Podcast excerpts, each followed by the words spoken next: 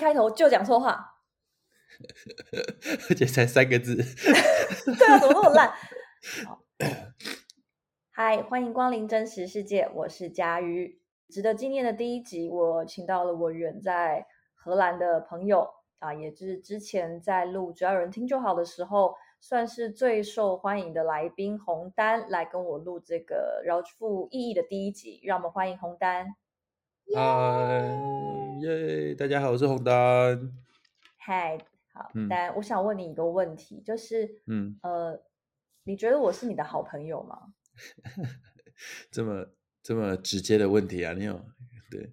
嗯，我觉得你算是我的好朋友，因为你看你录第一集你就找我来录音，这个岂不是一个好朋友的象征吗？真的吗？你对好朋友的标准好低哦。没有，是因为我一直担心我是你那个那个录 podcast 的票房毒药，但但这是其来有自的，因为你在我上那个只要有人听的那个最后一集，你呃你在那一集里面发布了你们要把只要有人听关掉 的讯息这个这样反而是说明我很信任你啊，我很信任你来作为节目呃来作为来宾的这一集，以及很相信在听节目的时候，你的这一集可以让我们的听众就是瞬间有那种你知道情绪一直堆叠，然后瞬间急转直下。我们相信你是可以为我们创造出这个戏剧性的转折的那一位啊。原来是这样，就是，但是我觉得这状况是你相信我，但我没有相信你到那个程度。我一直觉得，嗯啊，你怎么会 每次去那边，然后呃，我一直心里有一个担心，就是啊，怎么办？我要是讲的不好啊，然后这个败坏了你们节目的品质，然后没想到你在我最担心的时候给我提出这个震撼弹。对我们这个嗯也是减轻你的担心，就是到那个时候，就是所有听众的注意都会被哦节目要收摊了这件事吸引过去，就已经不太记得你讲什么，也不太在意了，原来如此，就是呃，虽然这集讲的很烂，不过还有更重要的事情吧。就应该就不会再讲这件事情，就只会专注在说啊节目要收了这件事这样子。啊，我说啊，这个这个红单到底在讲什么？哎，等等，这节目要收了，就被转对对移注意力。对对对，算是这样子，也是哇帮你有留一个后路走这样子。是那呃，嗯也稍微跟就也许没有 follow 到我跟红丹是怎么认识的，呃，不管是旧的听众还是新的听众，那我跟红丹认识其实算蛮蛮有趣的，我觉得蛮有趣的啦。就是其实我们是同一个、呃大学，但是在校的时候我们是完全不认识，然后丹应该大我是不是大我三届左右？嗯是，B 九四直接 报出来，呃，两届，那就是两届嗯，对，那我们其实是有在同一个学校里面，但是因为是不同的学系，所以基本上是不认识。那反而是在嗯我大学毕业之后，大概二十，应该是二十五、二十五岁，好像二十五岁的时候，然后无意间呢，吓死我！我说大学毕业后二十年的时候，才 没有，才没有，还没嗯有二十年。对，就在我嗯二十五岁的时候，在滑脸书呢。那个时候脸书就是呃，是一个你平常会在那边发布贴文，跟你的亲朋好友沟通联络的平台啊，跟现在是有点嗯不一样的。那总之，我嗯就是在 Facebook 上面看到我的小学同学，他说他想要演一出舞台剧。就自嗯发的来做一场舞台剧，就自己从呃找场地啦、编剧啊、招演员等等的。啊，我那时候就是年轻气盛，就是反正就觉得、嗯哦，闲着也是闲着，所以我就在他的贴文下面写加一。好，所以我就嗯加入了这个舞台剧的团队。那说到这里呢，大家可能以为哦，我就是呃，可能跟洪丹一起演的这个舞台剧，那完嗯全没有这回事，完全就只是因为那个时候舞台剧要找场地排练，然后这个耍桃哎，就是当初这个发贴文的人呢，他刚好是洪丹的学弟。那洪丹呢，刚好出生于呃，讲讲好像很奇怪，就是他是教会的小羊，那就是 教会的朋友们总是特别愿意照顾我们这些呃在外流离失所的人，所以教呃教会就提供了场地。那红丹就是嗯基本上是作为我们跟教会中间的这个中间引入引路人啦，我觉得可以这样讲。对啦，桥梁啦，这样。对对对，嗯然后就因嗯为常常、呃排戏的关系，就蛮常会遇到红丹。红丹本身没有参与到这个舞台剧的呃制作里面，但是就是因为每嗯次去都是跟教会借场地，那呃丹丹基本上都在，然后也会一直带东西来给我们吃，然后也会鼓励我们去吃教会的东西。嗯，其实这一这有点误会，佳宇你可能也是误会到现在。其实当时第一次去，我是带着蛋糕要去给我的学弟吃，然后我在跟他们哦打招呼的时候，一转头回来，嗯，就看到叶佳宇在吃我的蛋糕。真的假的？没有没有，我我觉得我绝对不会主动去吃，一定是别人跟我说那个可以吃。真的吗你？现在想想，是不是那个耍桃诶说他一定是会说那个可以吃，我才吃？也许是，也许是耍桃诶，相信我这个对就是不啊会在意。对，但是我一回头那个震撼的感觉，我就问这个耍桃诶说，嗯，为什么他在吃我我的蛋糕？该不会他推到我身上吧？哎，我我我必须要再三强调，就是如果你请我吃，我真的会把你吃破产；但你没有请我吃，我是不会吃的。我要再三为我的人格嗯做出一个稀薄的保证。对，所以刚刚佳瑜在问说，哎，你觉得我们是好朋友吗？我其实也是想到这个，我们初次见面的时候，我觉得我们的关系怎么有点像这个酒肉朋友啊？好像 跟好像没有酒的部分啦，而是肉、嗯肉糕朋友，有一些肉跟一些蛋糕。对，对，嗯那那个时候，呃，那时候算到现在，其实我们也认识七八年了，就跟洪丹也认嗯识七八年了。好，嗯那我们其实蛮好奇的，在什么时候开始你觉得，哦，佳宇好像是你的好朋友？嗯，我知道这很难想出一个确切的时间点嘛，但是如果硬嗯要你去回头看一下的话，你觉得你找得出几个关键的时间点或者事件吗？嗯，我觉得比较比较让我意识到，哎，佳宇是一个可以说话的好朋友的时候，是呃，我常在点书上讯息敲你，然后一开始会讲一些干话啊，嗯，但、嗯但后来有一些呃生活的难题啊，我就会询问佳宇的意见。佳宇有时候也会跟我说一些他生活的难题，开始互相有，嗯，好像也不太不太算是鼓励，但是就是会开始分享自己的经验，然后来回应对方的遇到的一些经验跟难题。从那个时候开始，觉得哦，佳宇是一个可以讲话的朋友。嗯，嗯我一时之间也想不太起来，就是我们第一次开始聊比较深的话题是什么时候，但确实嗯可能是在网络上开始的。因为嗯老实说，我们在线下的互动，就是真嗯实的互动，就真的没有那么频繁嘛。就是除了当时嗯排戏、啊，排戏剧结束了之后，也不是嗯有很多机会可以一起玩，因为我们严格来说那个时候没有什么共同朋友。然后四月吃完就有走了 才没 有。但我嗯要讲是，我觉得除了刚刚讲，就是我们是偶尔会彼此在生活中就遇到一些算是创伤事件的时候，会去找彼此讨拍的那种那种存在以外呢，其实有一件嗯事情，你听起来可能觉得很靠背，可是我现在回过头来想，包含像那个时候，我觉得这个其实是一个很很大的信任感，我才有办法去做这样的请求。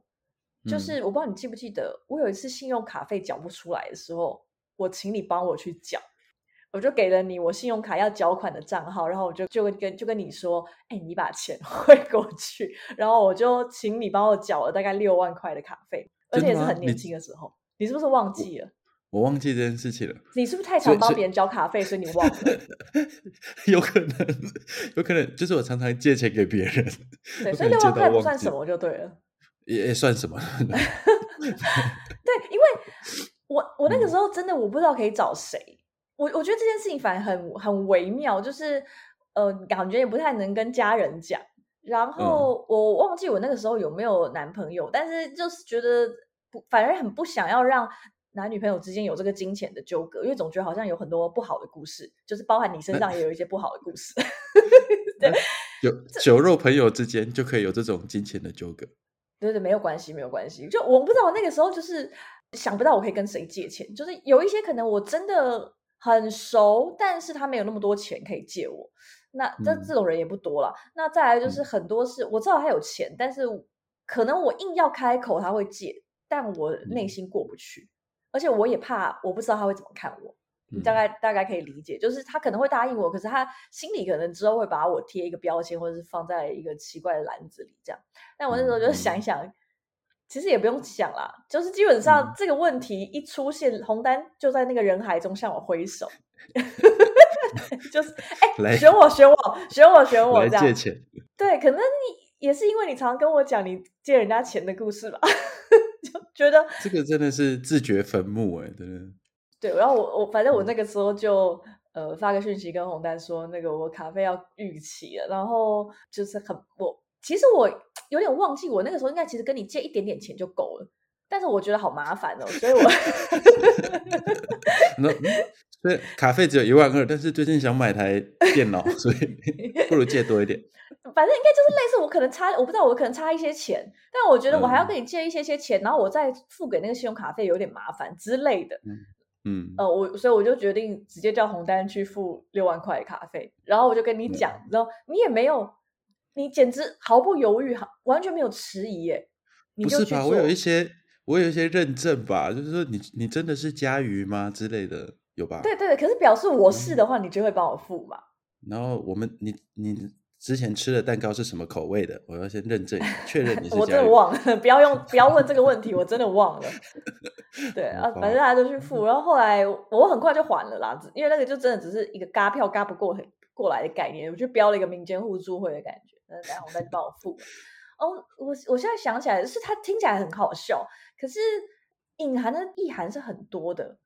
就我不需要担心，哎哎哎哎，什么意思？你听我讲，你就我们是酒肉朋友的意涵。我刚说酒肉朋友，你还一口回绝，不是？哎，没有，因为 我觉得你要能够，呃，两个人之间要能够适度的露出自己的真面目，就是能够去很没有障碍的袒露自己那个比较不是很完美，或甚至是比较脆弱的一面，比较缺钱的一面，我觉得是很难得的。对，但这个贫穷简直像是一个不治之之症的一个现代啊！就是袒露我的贫穷，简直像是告诉你我身患重病一样，是很值得呃，很值得推，很值得有信任感才有办法做到的事情。原来如此，你怎么好像看起来没有很开心啊？谁看起来会很开心？我很 信任你哦。原来佳玉跟我变为朋友，是因为我他知道我可以可以跟我借钱，怎么听起来都怪怪的吧？而且这怎么听起来都像是 PUA 的起手式啊！今天第一集就要教大家如何跟大家跟一个男生借到六万块。今天的听众有福了，谁想听六万块？烂死了，卖不掉。大家都想听吧？六万块 课卖不掉，起码要六十万吧？谁想听六万块？哎啊！你跟一个朋友找到一个红单，你可以借六万；找到十个红单，就可以借六十万嘞。还是我就给他们你的联络方式就好了，这门课也不用学了，你就私讯私讯这里就可以借。对，哦，但是这玩笑话。那私底下，我觉得有几次那个对话让我蛮印象深刻的。其中一个是，你你六万块还了吗？早还了，我不是刚不是说了，我很快就还了，我很快就还了。对，我现在又又展露出了那个，就是我借别人钱，有时候会根本忘记别人有没有还这这。那就表示其实你不需要这笔钱。嗯，对对，就表示你其实没有那么需要他。那也许这个六万块应该要留给更需要他的人，比如我。OK。真的会很多人来跟我借钱，完蛋完蛋！因为我一直不遗余力的在帮你推荐，就是帮你散播这件事情，就是你可以跟红丹借钱，红丹基本上就是地下钱庄，我也不用还的。对对。就如果你在路边遇到一个那种乞丐啊这样子，然后与其给他钓鱼竿，不如给他红单的联络方式。对对对，与其给他鱼竿，不如帮他加红单的 line，简直太棒了。好，好，这个这个是我其实其中一个印象蛮深刻的地方。那另外一个是，应该是某一次跟前男友分手之后，呃，没有到不欢而散，但是应该就是找你抱怨了一些事情，诉说了一些委屈跟痛骂对方这样的内容呢，在我们两个人对话之间呢，也是很常出现。呃，那段时间应该是只要有稍微熟悉一点点的人。我拉了他，就是会讲这件事情，就是会抱怨。那当然，每一个人呃回应的方式差别很大。那有些可能大家会觉得，尤其是感情这种事情，好像不太好意思讲太绝对。就尤其是某一个同温层里面的自诩为呃一个阶级以上的知识分子，通常讲话不好不太好意思讲太绝对。当然有一些讲的太激烈的，他对方如果太激烈，你又会瞬间有一点清醒过来，就好像也不嗯。是很能够抒发你的心情，因为对方的情嗯。绪比你还激烈，反而把你的那个情绪压下去的感觉。嗯。那我那时候我记得在跟你讲说，可能我跟呃对方的一些对话啊，或者是对方做的一些事情啊等等的，然后、嗯我不知道你还记不记得，但总之就是我其实已经刻意是讲的比较客观，就是比较因为那个时候可能已经尝试要站远一点来看整件事情，然后我就嗯会。尽量说啊，我当然也知道他没有错，或者是啊这样这样，然后你最。嗯后你就说，我觉得他这样对你其实真的很过分。就我觉得他啊就是这样对你非常的不厚道，类似这样子，你就嗯讲了一句这样的词，然后我那时候其嗯实心里是蛮感动的。你嗯在一个限度内去表达了你对于这件事情的看法，跟呃对于我的那一份疼惜，就因为你不是嗯说哇靠，他这个人很叽歪，就你是嗯讲说，我觉得他这样，他不应该这样对你。嗯，你你懂那个之间的差异吗？嗯，我其实已经忘记那是什么事情了，因因为为有很多嗯事情罄竹难书。我很担心说，呃，我是当时就说，我觉得他这样对你真的很过分，不过就是跟男朋友借个六万嘛，他也不愿意借你六，万，对，六万，我我随便一个路人我都能借他六万，他不愿意借你六万。对，然后我我我那个时候觉得嗯。蛮感动的。对，嗯虽然那嗯。嗯那个时候好像没有讲这件事情，就是我我那嗯。当下或者是那个对话结束，我应该没有讲说，但谢谢你，我觉得我好像比较好了，但嗯。是我我觉得那个心情是一直到现在想起来都还是觉得蛮感动的。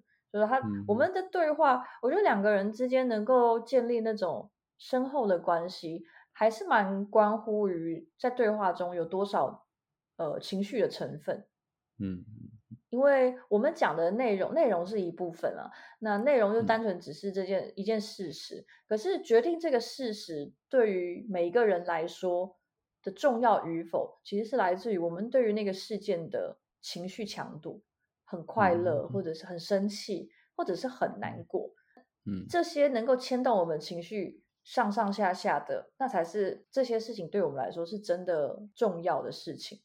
对，那我我觉得我们嗯。两个人的相处之间，其实就有蛮多这种很愿意去展现自己比较不为人知的、比较强烈的情绪的一部分，就包含很生气啊，或嗯。者是很难过，甚至是你现在回过头来看，会觉得其实蛮歇斯底里，也蛮难处理的时候，嗯嗯你会有这样的感觉吗？嗯，其实我刚听佳宇这样讲，我有两点比较讶异，就是第一个是他，你你说你拉到人就说，我以为这个是呃，就是我对你说的这句话，我以为你也会在呃许多朋友身上听到他们同样的说法，然后因为我自己，第二点就是我，嗯，我我可以理解那些你的一呃某些朋友他们比较想要采取一个比较客观的呃角度来回应你。但呃，我自己常常有这种问题啊，我自己觉得是一个问题，就别人在说的时候，我是就是陪着他一起把头洗下去，然后会、会跟他一起进到那个情境里面。所以我你现在你现在说的这个，哦，我我当时说的这句话，我可以想象，我虽然我已经忘记那是什么事情，可是我可以想象我跟你一起在那边洗头，一起在那边义愤填膺。对，对对然后，你你是蛮义愤嗯填膺的，但你没有讲很夸张的事情，就你没有讲的很嗯过分，比如说 我要买凶嗯杀人了，或者是 渣男臭鸡鸡之类，就你也没有到那么夸张。嗯，你会有朋友在你身边，然后是想要买凶杀人那一型的。就可能会讲，就是对，可能会觉嗯得要同仇敌忾一起骂，或者是可能骂得更凶。但是其实我仔细想想，我这样的朋友并不多。但为什么这样的一句话会就是击中你？嗯，我觉嗯得你是真的从我的角度出发去为我着想的感觉，就不是站在一个嗯比如说客观来看，这个行为真的是令人发指，嗯嗯而是从我的好朋友的角度，或者是乃至于是想象是处在我的处境下那个心情会是怎么样子。所以我觉得你讲的就嗯是他这样对你真的很过分。对，我觉得那个嗯有没有讲对你这件事情，可能感觉就会有差。对，但我嗯你当然，我现在是很后设的在分析当下的情况，我可能勉勉强强可以讲个七七八八，但具体来说，到底原因是什么？可能那整个对话都都是原因之一，只是我现在没有办法如实的还原整个对话。对，嗯嗯嗯。最近也跟红丹讲了一件，我觉得是鼓起勇气讲的事情，而且是一个破天荒的发言。就我一传讯息给他，就说我觉得我讨厌某某某这样子，就我就传了一个这样的讯息。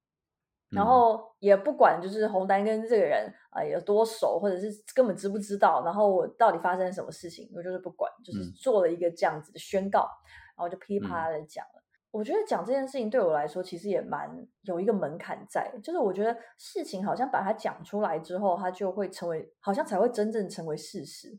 对，所以我觉得它对我来说是有点门槛。那当然我也会担心说。嗯，不知道我跟红丹讲了这些事情啊，我喜欢一个人，我讨厌一个人，或者是某某，我真是看了个神，我再去讲说为什么我会有这样的想法，因为怎样怎样怎样。那我去揭露这一部分，揭露这些我强烈的情绪，或者是揭露这些我讨厌一个人啦，或者是因为某些事件受受伤的这些心境的时候，其实大家都还是会蛮担心，不知道对方会怎么看。比如说，如果只是讲。对，呃，我讲说，呃，我看那个谁谁谁就不爽，然后因为他怎样讲讲话，一副自以为是，那这样会不会在听的时候，那个人觉得，哦，其实根本是你是在嫉妒人家吧之类，或者是你太自我中心了吧？他根本讲那句话又不是在讲你，因为你真的不知道在听你说话的人会不会在听完你说这番话，他表面上可能不动声色，或者他表面上可能呃是跟基本上是附和你。但你不知道它具体来说会产生什么样的效应在你们两个人的关系之间。对我当时听佳宇讲完，其实心里是心生佩服啊。嗯，因为中文系有一句老话，就是说啊，我们要这个面对自己的猥亵，面对自己的猥亵。对，你还不够多吗？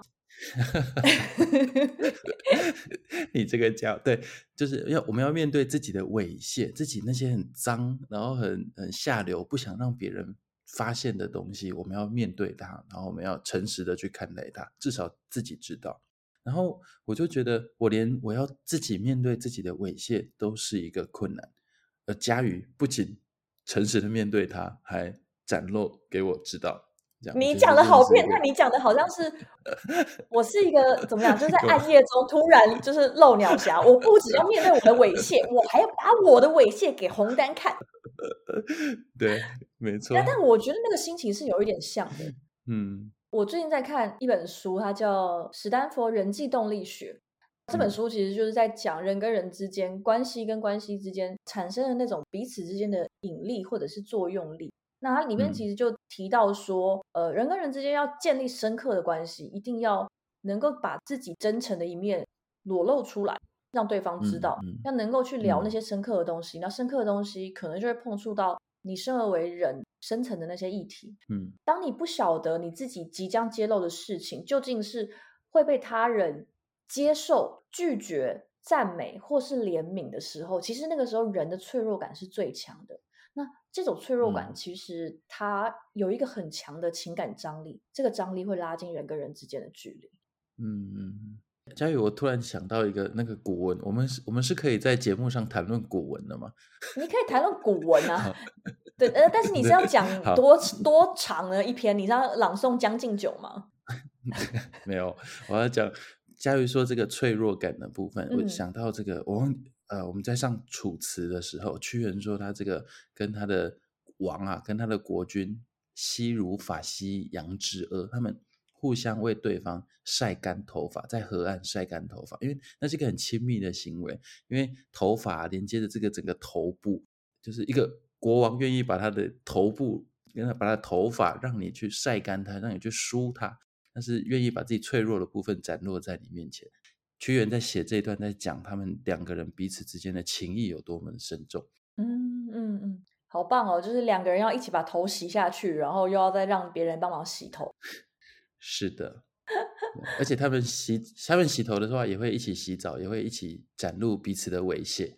嗯呃嗯嗯嗯 嗯嗯，我开始怀疑那个头已经不是那个头了。哎，我我很好奇，所以之前像包含你每次在跟我讲你身上发生的那些事情，或者是你的一些心情的时候，你也会觉得有脆弱感。嗯，应应该说我会会找你谈是，就是相信你可以接受这个这个猥亵。我的猥亵也许就是你在说的这个脆弱感的地方，因为猥亵 带给我一种脆弱感。所以有一些朋友，你没有跟他，就是你没有选择跟某一些人讲这件事情的原因是，你觉得那些朋友没有办法承接你的猥亵吗？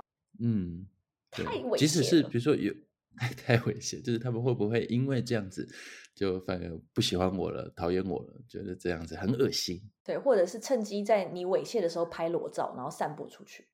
哎，其实有一点像哎、说你看佳宇是这样子的一个人，对会，跟人家借六万，这还好啦。还偷食，你看佳宇是这样一个人，毫不在意的跟别人借六万。对，这还好，甚至不需要马赛克。对，然后呃，这本书就是他在讲呃人跟人之间怎么样去建立这个深刻的关系，然后它里面还给这个深刻的关系一个词叫做超凡关系。超凡是那个超嗯凡入圣的超凡，超越呃平嗯凡这样子，超凡关系。嗯嗯，那里面当然除了讲到怎么样建立，以及他很重要提到的，其实是说，呃，如果在这关系里面，其实两个人越站越近，其实就也很像我们在讲那个洛希极限，星球跟星球之间，它其实是有一个最小的距离。人跟人之间其实也是一样，也就是说，当我们尝试靠得越近的时候，其实就蛮容易产生一些冲突，或者是不可避免的，我们要去揭露一些比较不舒服或者是比较隐私的一些想法。嗯，丹丹，你有没有一些朋友是他可能曾经很亲密，或者是觉得两个人也许有机会可以变成蛮好的朋友，或者是这种超凡关系，但尹丽燕最后阴差阳错的不再是朋友，或者是不再是那么好的朋友？你有过这样的对象吗？在我身上的话，可能会是很多众多的前女友前女友，前女友，对，太棒了，也算是朋友吧，对，嗯，如果就排除掉前女友这些讨论的话，那应该啊、我我我也是有一些朋友，本来很亲密，然后朝夕相处这样，嗯。但后来就逐渐走远。这些逐渐走远的人是很单纯，因为比如说换了环境，自然而然的渐行渐远吗？也有这种是换了环境之嗯。后，我也体认到，哎，他这个人 有点改变了。哦，即使换了环境，像佳宇我们在线下并没有时常的见面，嗯频繁的见面，但是保持一定程度的联络跟情谊，这样子甚至借钱，这都是嗯，对啊，对啊。没问题。我们现在也有国际转账资 源，我开个 PayPal 给你。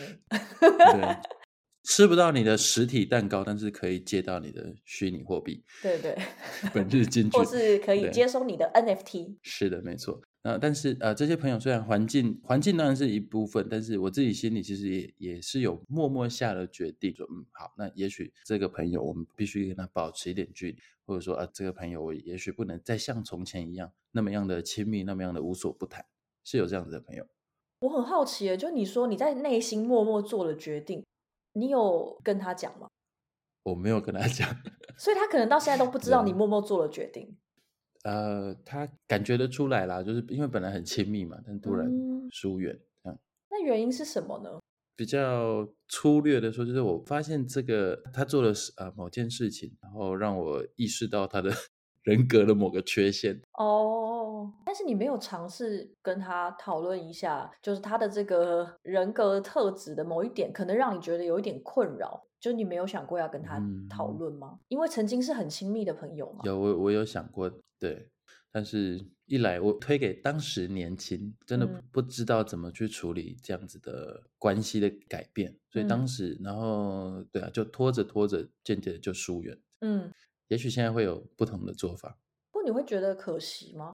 嗯，对啊，后来又跟这这些朋友联络上，这样，那现在再回头去看，哎，当时的确是可以有哎比较好的沟通方式，但这就是我的一我的软肋，就一直常常这样子，常常在这件事情上处理不好。嗯，可以理解。对，我也是很认真在想，说有没有那种曾经很要好的朋友，但后来可能因为一些原因，就不是只是比如说自然而然啊，他去了什么美国，然后我们比较少联络，怎样怎样，就慢慢淡掉这样。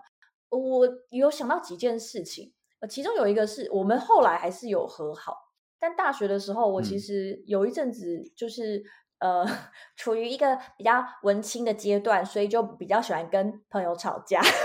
那文青又想要来投稿，没有啦，就那个时候比较就是呃青少年敏感吧。文青就比较想跟朋友吵架，是这样。应该是说就是心心里比较纤细。就是我有一段时间是真的比较莫名其妙的纤细，有点像是晚发的青春期的感觉。我记得是在大二的时候，我本来都跟那个时候大学朋友非常好，就是很黏，那基本上是一到学校就要跟大家腻在一起，只要空堂的时间就会问：“哎，你在哪？”然后我们就要聚在一起，不知道干嘛这样。但大二的时候有一阵子就突然发神经，就觉得好像也只是酒肉朋友。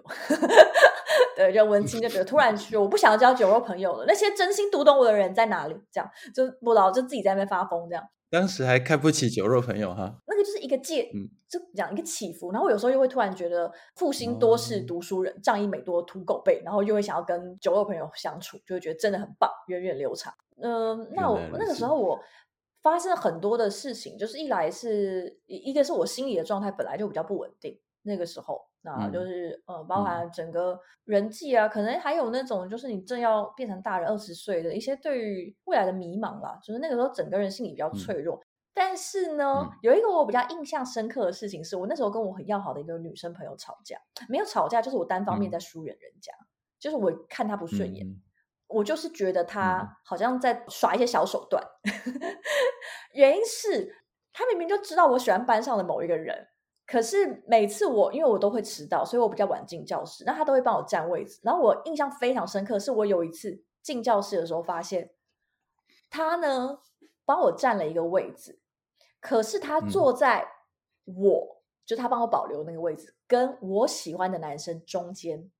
你你懂吗？如果你要帮我留位置，那你又知道我喜欢这个男的的话，那你应该会帮我留一个位置在你跟那个男的中间吧？哎，你笑屁呀！这个我对二十岁的我来说是一件晴天霹雳的事情。二十岁还是十二岁？你要搞清楚吗？二十岁，而且很常发生，就是有很多事情，就还有那种，比如说，呃，可能表演还是什么分组，可能因为呃种种原因，我他就被被分到跟我喜欢的人一组，然后我就分到跟别人一组。那这个时候你也不会就是假意要跟我换一下之类的，就有很多这种有点。莫名其妙的一些小心态，对，然后我就慢慢的累积了很多不满。然后当你开始把对方贴上一个标签，就你开始想要用负面的方式去解读他的时候，其实看到的所有的事情都会往你脑中的那个假设去靠拢。就你开始嗯过滤你的资讯，所以我就是开始非常不满，就觉得他一定是偷偷在弄我。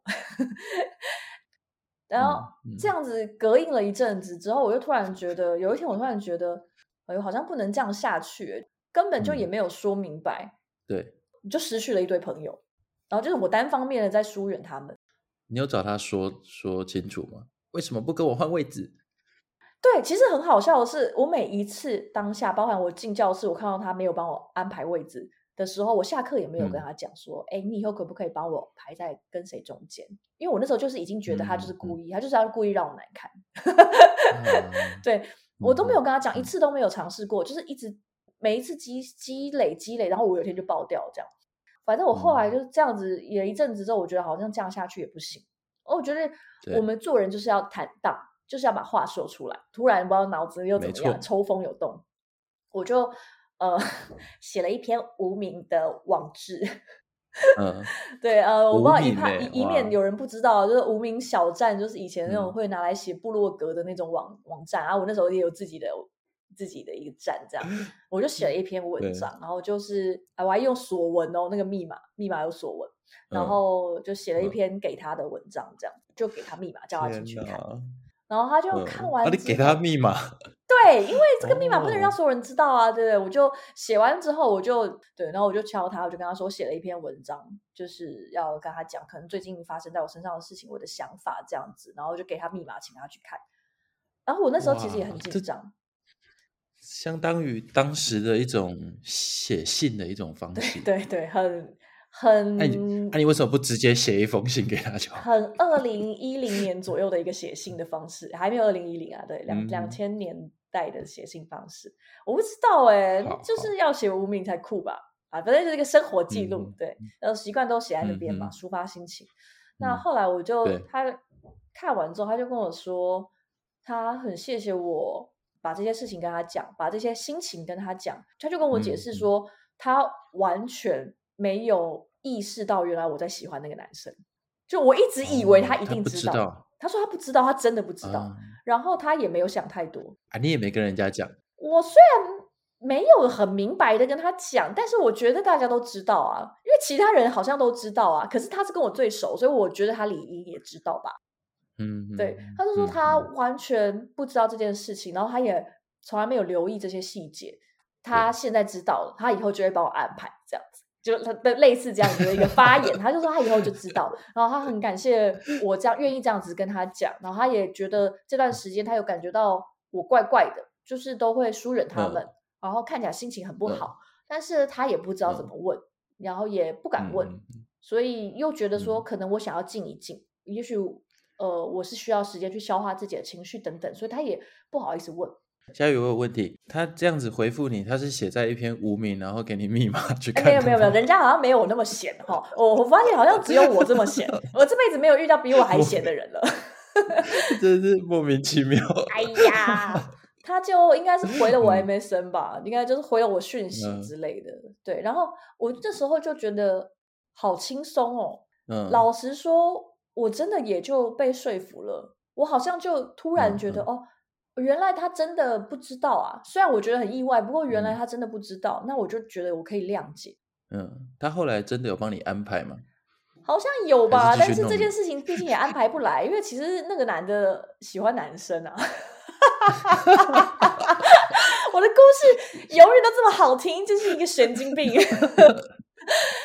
对，但是就表示说，呃，我如果我那个时候没有写那封信，我没有尝试去把我们之间这个单方面的冲突说明白，跟嗯。里面我一些不实的指控说明白的话，因为我也很有可能，我写了这封信之后，他看想说，干，原来这段时间这个女的在那边发疯，就是因为她一直以为我在这边弄她，所以她其实也很有可能对，说 OK，我了解，不是我不嗯。是这个意思，但她就会疏远我，其实也是很有可能。嗯，所以嗯。其实能够去，我觉得愿意去面对这个冲突，愿意去解决一些发生的争议或者是小问题，哪怕只是我单方面的心情的问题，那我觉得去揭露这个，嗯。它的结果其实不见得每一个都能够像我这么好，就那一次的经验这样是很正向。对，那经过那一次之后，我觉得感觉到跟对方的关系是有修补起来，而且可能还有更亲密。嗯，哦，那这样子，佳宇这样子说，我好像可以理解，因为在我生活的经验里面，我比较少去跟对方这样子讲开。我每次有什么小争执，我都会在心里闹别扭，闹很久。我觉得我就不敢向对方展露我的这些比较脆弱或者我自己觉得害羞的部分。所以也也许佳宇在这个年纪轻的时候有这样子的一个经验，才有后来这些可以正视自己的情绪啊，然后来找别人谈的这个勇敢的勇气。不过我很好奇，你说你都会在内心闹别扭，闹很久的别扭，嗯那闹完别扭之后你就好了吗？嗯，还是你就疏远他？呃，会有不同的状况啦。有时候闹别扭，但是最后还是会再谈开，会和好。但有有些人就真的就是闹别扭，然后久了就就疏远，那个结一直没有没有打开，就一直就一直反复的打结，越结越深。那你觉得你不敢讲，像你刚刚讲说会很害羞，那个原因是嗯什么？是不是可能你会包含像你把你自己不爽的原因，或者是你生气、你难过的那个原因，你抽丝剥茧的梳理了一番之后得出来的结论有一点尴尬，就跟我那个答案有点尴嗯尬，就是哎、诶我觉得我明明喜欢他，你没有帮我把位置排在他旁边、哎，其实有点嗯丢脸，我现在想起来还是觉得蛮怪的。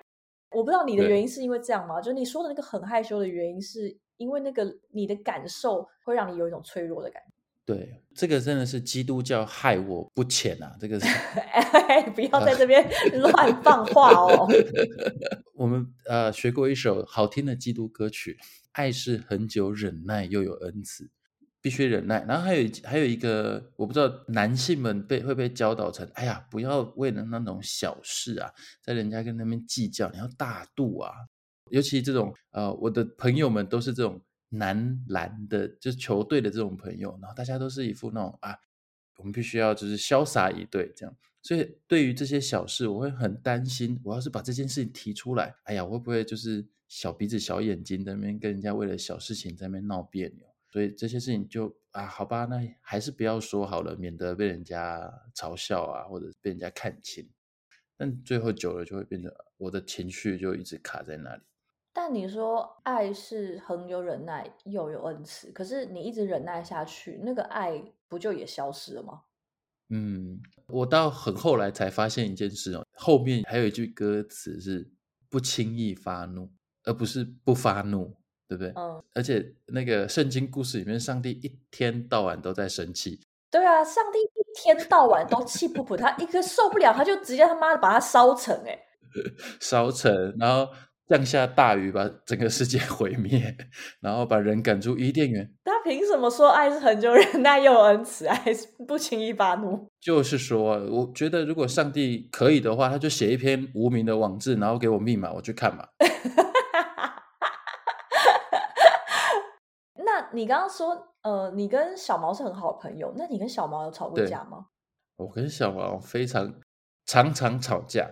佳宇在跟我敲定今天。录 podcast 的主题的时候，我就开始想，哎，我跟小毛那么常吵架，我们到底都在吵什么？我一时半刻想不起来，就是吵架的那种刺刺痛的那个痛点还在那边那边，可是什么理由常常想不起来。嗯，那我我跟很多人吵架都是这样，我我也记得我有一次跟我妈妈吵架，也也是也是，哎，理由想不起来。不不过呃，我我认真的想了一下，我终于想到两个。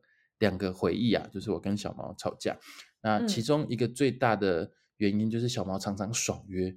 小毛有个名言，就是我们每次要约他出去玩，他说：“哦，好，但是先不要算我，因为他自己也对自己能不能参与没有把握。”嗯，有一次吵架，真的就是我我就决定我他妈的不忍了。那是因为我约他出去玩，然后他一开始说不要，一开后来又说好，然后接下来又说不行。就是在那边反反复复，最后他没有出现。虽然我也已经知道他会爽约，但他那一次给我的理由是因为我肚子痛，我要去看中医。然后我想说，这什么鸟理由啊？这是真的是好糟糕的理由。然后明明早就约好了，然后你那个中医改天再去约再去看，然后我就生气不理他，好几个月都不讲话，直到大概两三个月后，他突然在一个这个我们共同的那个篮球队的 Line 群组里面宣布说：“哎，各位。”我得了大肠癌，那就是我肚子痛的原因。哇，真的是对晴天霹雳哦！原来是这样，原因就在那里了嘛？那就当时就很自然和而然的去找他说话，当时就自然而然的和好。那你现在回想起来，会觉得如果你那个时候气到不想跟他讲话，这个时候如果有去把这件事情说开，嗯嗯，会不会又多两三个月互动跟相处的时间？对，的确，不过这是一方面，我的确知道是有更好的沟通方式来解决这种呃情绪跟别扭，但另一方面也可以理解，毕竟不是一次两次就让我这样子爆炸，已经因为已经长久以来 小毛就是常常爽约，就是那一次刚好运气特别不好，遇到的是大肠癌的事。书里面啊，就是这个斯坦福人际动力学也有说，微小的不满。就是你，你其实应该要很积极的去处理每一次微小的不满，因为当它累积累积到最后，就是会一个大爆炸的时候，会非常难处理，变成你要处理的情绪的深度跟复杂度都会变高，因为你会一时之间一个他妈的千头万绪啊，我真的是不知道从何说起。嗯嗯，对，你累积到最后，就是你也怎么讲，不能说是你也不气，而是你也懒得发脾气，你就是觉得我他妈我就走，好，我走好不好？哦，我就不要再遇到这件事了。我也不想要再跟你生气，我也不想要再生这些莫名其妙的气。嗯，对。然后这是一件事，还有一个是，尤其是生气的那一个人啊，常常会没有办法当那个主动去，我们来说明一下我为什么我会生气。那你有时候会觉得，哎，我是那个受害者，哎，嗯，你自己知道，应该是他要来先跟我吧。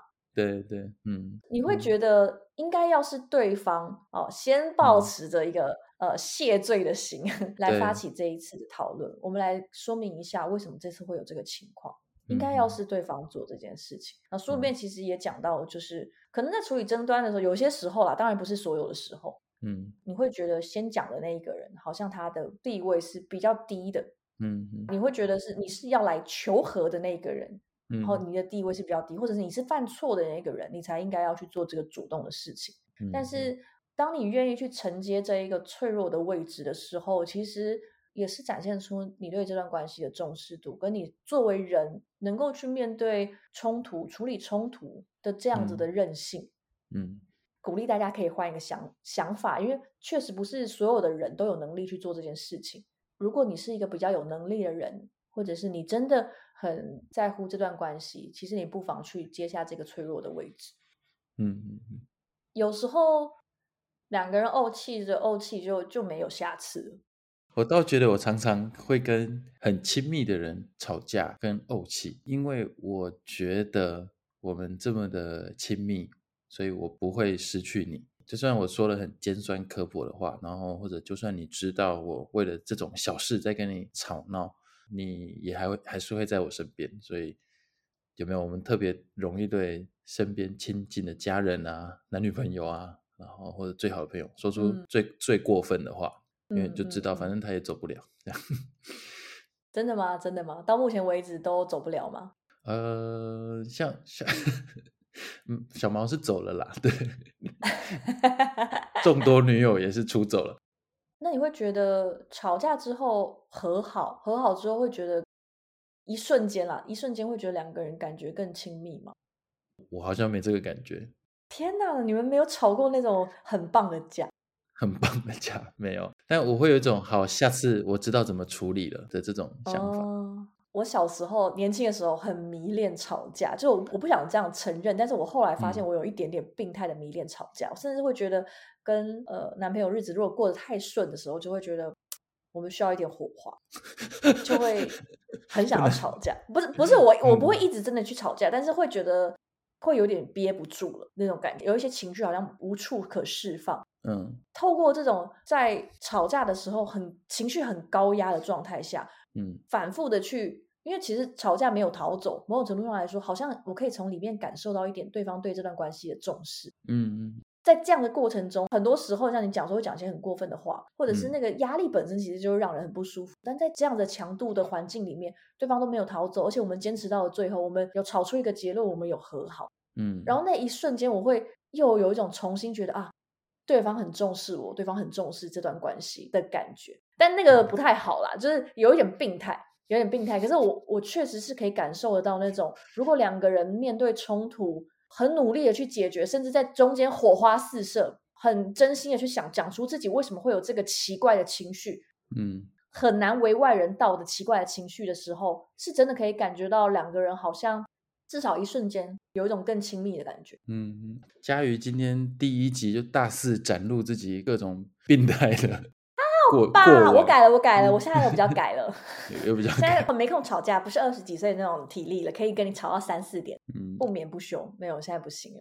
嗯。我只是说我我懂那种解决冲突之后带来的两个人带来的那种亲密感，不只是嗯跟嗯。呃另外一半，像我刚刚讲大学的时候跟好朋友吵架，后来和好，我也是有觉得我们的感情更稳固、更嗯。亲密的感觉，就是哦，我们挺过了一个我单方向的发疯，我应该可以更信任这个人了吧？嗯，我觉得佳宇这面对吵架的这个还蛮，就是吵架其实虽然听起来不太好，但是还是有带给你一些正面的经验、正面的感受。因为我刚刚去回想啊，我有一个经验是，有一次我跟呃前女友吵架，然后呢我就很生气，但是我又不想对她发火，就请她离开我的房间，然后我就真的有一股那个情绪需要发泄，我就开始捶我的那个木门。你好可怕！对，那为什么是捶木门，不是捶墙壁呢？因为经过我这个高等微积分的计算，因为墙壁比较硬，门比较软一这个不。需要经过高等微积分的计算，可以经过三岁小孩的实证。对我脑海里高等微积分仔细掐指一算，我就捶那个木门，然后这个木门往后就被我贴上了一张海报，因为木门被我敲到裂开，然后凹进去，所以我只好用海报遮起来。这件事后来我就忘了。有一次我在整理家的时候，我要把海报取下来，我就看到那个木门的那个破，就是凹进去破掉。然后我在想啊，对我那一次大发脾气，然后把木门给敲坏了。可是我要去想说，哎，我当时到底是为什么这么生气？我想不起来。那一道木门就成为一个隐喻，生命中曾经有一个破裂的门在那里。所以吵架对我的经验，其实是一直是有点负面，然后我一直想要遮盖起来，用海报挡起来，有一个破门在那里。比较我比较没有像佳宇有这种哎正面的去看待哦，我们吵过架之后，我们的关系变得更好了。没有，我都是想挡起来。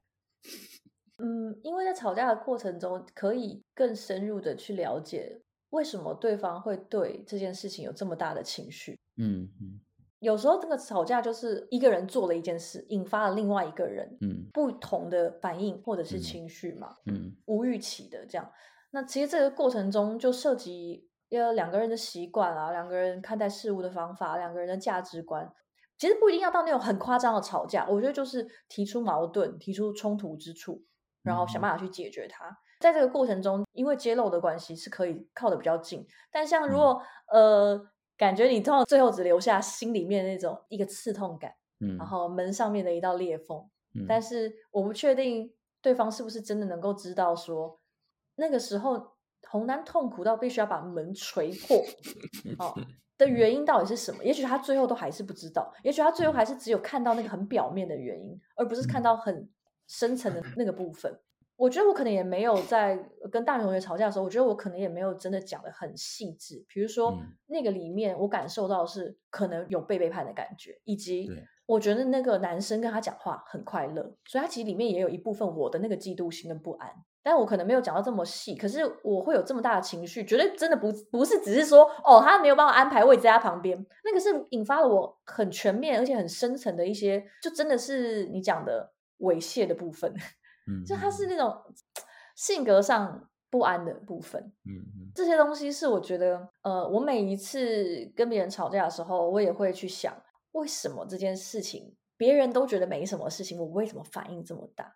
嗯，这个原因其实就会让你更了解自己，那对嗯方也会更了解你。如果你真的有好好的陈述，你真的有好好的去想，其来合字的话，嗯我觉得是有帮助的事情。但是在讲就是要怎么样吵一个好的架，嗯怎么样去吵一个有建设性的架，不要歇斯底里的吵架。嗯怎样比较有建设性的去解决冲突啊？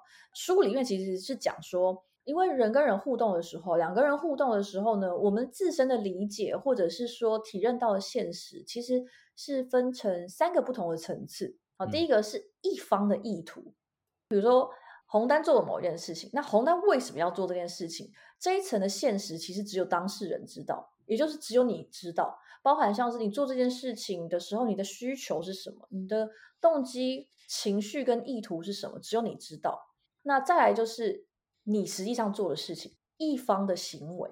那一方的行为是一个现实，所以双方都看得到。所以比如说你捶门，大家都看得到你捶门。那这个嗯里面就是包含像捶门啦，那还有其他还有像是语句啦、语调、手势跟脸部表情，这些是两个人都看得到，两个人都感觉得到的。那再来是一方的行为带给另一方的影响，也就是所谓另一方的反应、另一方的情绪与回应。嗯那这个就可能是，如果是你的话，就是你女朋友那个时候看到你捶门，她引发了她的一些反应跟情绪，她可能会觉嗯得好可怕哦，她会不会下一次就捶我？嗯，对，但是可能其实你根本不会捶他，或者是因为你那个时候是一个悲怆的一个状态，可是他始终不知道，因为他看到就是只有你捶门。如果你没有真的去讲说为什么这件事给你的痛苦跟打击那么大的时候，他完全不会知道。你知道我曾经有一次是跟男朋友吵架，然后他是嗯跟我说他有一点类似，就是他希望我把东西收拾好。嗯他现在就会跟我念说：“呃，你你把那个桌上整理一下好不好？你那个衣嗯服可不可以先收起来一下？”嗯然后我就他妈超不爽，我不爽到我甚至我那时候可能直接把衣服丢在地上，到这个程度，他就觉得超级莫名其妙。故意故意惹怒他是吗？对我就很不爽。嗯那当然这个不是第一次，就是有时候我会觉得我很不喜欢他这样跟我讲话的语气，好像我很脏乱。嗯，好像我生活习惯有多差，但其实都没有。我觉得日常生活中真的差不多，但是他这样讲话的时候，会让我觉得我有被指责的感觉。嗯嗯那没有说出口的，还有一点是，嗯。我曾经有一段关系，在分手的时候，对方是直接把这件事情拿出来讲，因为他就说可能是他比较有洁癖还是怎么样，所以他真的很受不了我的一些生活方式。哎，我在那个之后其实改善了非常非常多，就我我敢说现在的生活习惯拿出是拿得出手的。可是这么多年之后了，我只要稍微被讲说叫我去收东西，我还是会连接到我很早年的时候生活习惯比较不好，嗯，被另外一半。就是他没有痛骂我，可是这件事情给他很大的压力，到他想要离开我。就是我会跟这个过去的回忆连接在一起，可是我在那个当下，我没有办法跟我那个时候的男朋友说，呃，我不太喜欢你这样跟我讲，因为。基于什么样什么样的原因，我我我做不到。我当下能做到就是我把衣服丢在地上，然后摆脸色给他看。这个说不出口啦。对，然后就跟他说：“你是不是自以为自自己很干净啊？你觉得你你生活习惯最棒是不是之类的？”他大家傻眼。他说：“我完全没有这个意思，我只是希望你现在把这个东西收一收而已。”他也要去收拾另外的地方了。但是这件事情引发了我很强的恐慌，然后我后来也不知道该怎么跟他讲。嗯，到现在他都还不知道我那时候为什么生气。他他后来跟我道歉，他说他他不应该态度这么差。你要不要传讯息请他来听一下这这一次 podcast？我不知道，我希望这件事情不要再发生了。对我我后来就有，因为我后来有意识到说我为什么情绪会这么激动。就是因为他又连接到一些我很负面的回忆，所以它会变成是一个小事情，然后我就在那边生气。那这件事情如果很常发生，他最后可能就会变成是说，他会跟我说，我不知道怎么跟你相处，因为我光是请你收桌子，你就情绪很激动，我没有办法跟这么情绪化的人在一起，对不对？是不是他可能就会累积成这么短 can 的事情？那原因都只是因为我们当下没有办法，没有人能够就这个情况去讲。如果他那个时候是跟我说。你为什么情绪这么激动？我没有要怪罪你的意思，我只是想要请你把这个东西收好。但是你的情绪，我觉得比平常还要激动。嗯，这件事情是发生什么事情了吗？当然，这个我觉得是很理想了。但是，我觉得哪怕是他愿意耐着性子多问几次，或者是我们来谈谈这件事情，或者是我愿意相信他，我愿意跟他说。哦，对不起，呃，因为我以前曾经发生过什么事情，所以我刚刚情绪会很激动。嗯，我觉得我们都能够更了解彼此。我实际上就是没有，然后我现在每天在求神拜佛，希望他不要再做这件事。求神问卜，太难了啦！就是就是，如果我遇到这种状况，我也很难静下心来。我就想说，嗯，这类狼血安装，对。那怎么办呢？如果你遇到这种情况，你以后就会认命自己收吗？嗯。对，或者我会记下来，就不要去谈这件事情。所以我好像在吵架这件事情上比较偏逃避。嗯，对对对，就基本上这件事情就装作没看到。对，房间里的大象。对对，久了这个大象越来越大只啊，就会真的非常生气，就会变成我情绪爆炸的一个原因。不过我觉得我们今天有必要要跟你前男友就是说明一下啦，佳瑜他真的不是又脏又爱生气啦。哦，佳宇当时，我真的没有，没有，没有，爱生气而已。呃，对对，嗯，呃，反正书里面有讲说，因为其实真正真正引发问题的东西是行为，所以一个人纵使抱有最良善的意图，也会基于很多的原因做出让另外一方很困扰的行为，这个是也是有可能的嘛？他其实没有恶意嘛？有这样一句话，就是 "The road to hell is paved with good intentions"。今天突然变英文教学，就是通往地狱的道路是有善意铺成。嗯，没错，没错。对，所以其实很多时候吵架是因为我们在越线猜测别人的意图。那里面也讲到说，你要怎么样去表达你的不满，呃，或者是去解决你的争议，最好的情况就是你要去陈述实际上发生的事实，实际上发生的行为，以及你的感受。而不是越界去说你这样表示你一定怎么样怎么样想吧？对他认为这个是越界，因为你永远无从得知别人的意图。所以如果我那个时候在那边生气，然后我男友说：“哎，这样讲就生气，你是这样脸皮多薄啊？或者是你是有多不爱干净啊？你就是巴望着我都帮你收东西啦，台女。”对，那我一定会超生气，因为其实根本就不是我的意图，完全无关。但是如果他开始做出这样子越界去猜测另外一方的意图的时候，猜测有可能是真，但也有可能是假。但不好的就是，不论你的猜测是真还是是假，都会让你的讨论从一开始就失焦。因为当意图被猜测的时候，中了或是没有中，在最初的时候都会引发别人的嗯抵抗、防御心。被猜中了，我防御心也会很重。没被猜中我会生气，就是被说我就是巴望着人家嗯收东西或者是一个臭嗯台女，我都会生气。那如果被猜嗯中，我会一瞬间非常嗯脆弱，我也开始想要抵抗。所以里面讲到的就是，我们实际上能够做的就是你去陈述这个事实。比如说以你跟小毛的嗯例子，虽然小毛不会再犯了，你也太地狱梗了吧你可！能就会跟小毛说，小毛，如果今 我如果我在听这个节目的时的话，今天晚上去找佳宇吵架，叫他收东西。不要找我吵架，嗯拜托不要。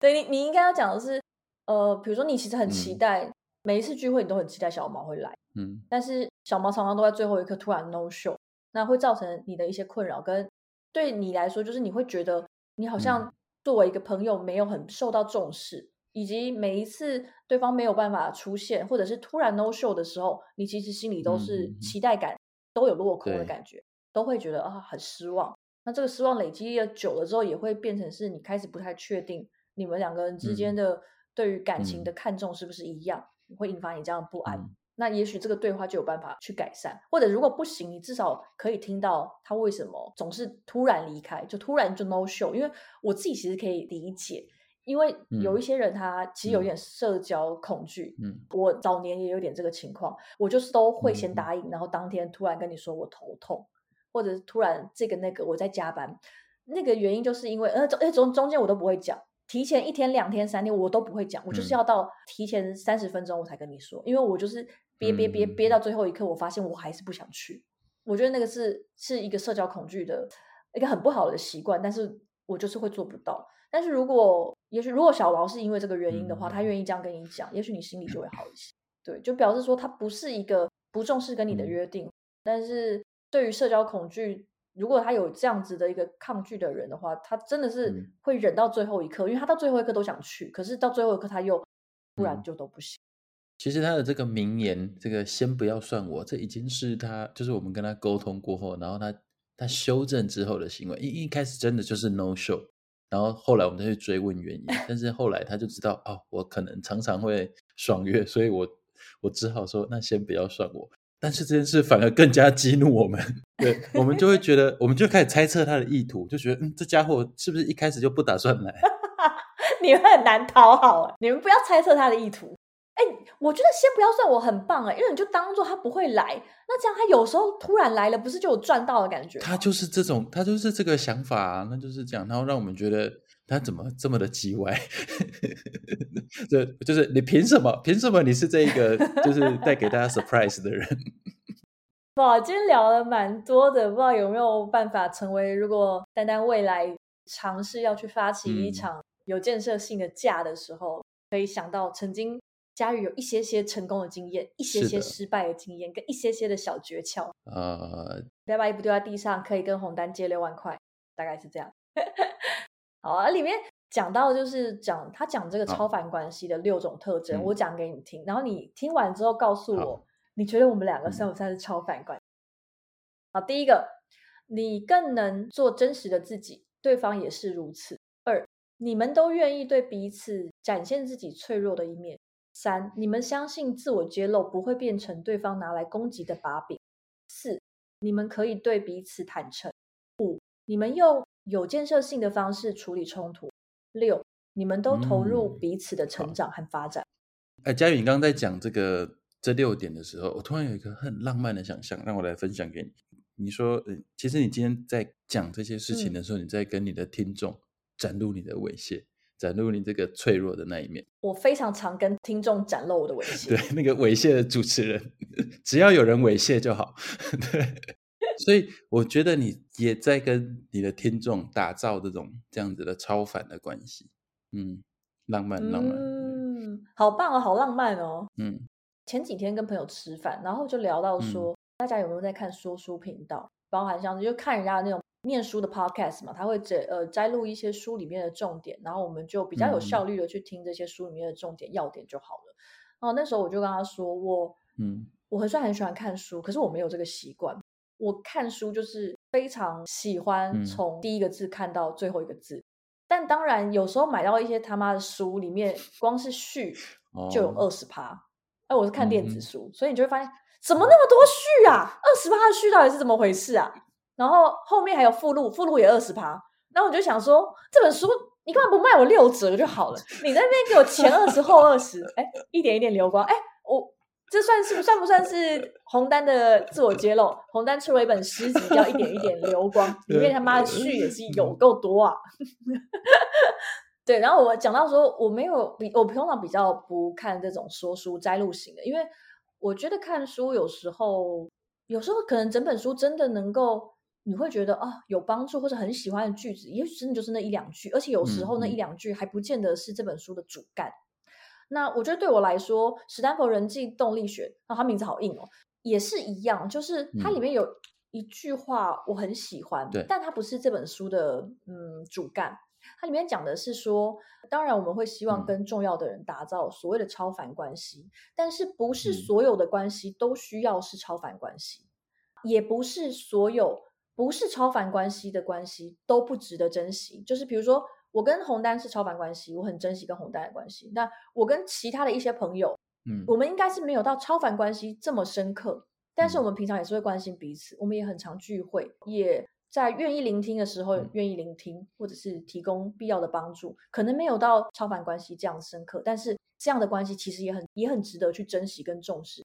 不要让我们过度专注在打造超凡关系。然后觉得在抵达那一点之前，都是一个有点像半成品的感觉，不是那样子的。就是实际上是不同阶段或者是不同层次的关系，能够带给你不同的价值，然后跟不同的陪伴的感觉。那我觉得这一点其实蛮重要的，也蛮好的提醒。不是所有的关系都需要是超凡关系，也是一样。因为有时候你一定会遇到说，这个就随意去了啦，这个没有必要。不是所有的人，因为你知道要去。很认真的处理这些冲突，或者是矛盾，或者是吵架，也是需要心力，也必须要是我真的很在乎对方，真的很在乎这段关系，那我们去投入心力来处理。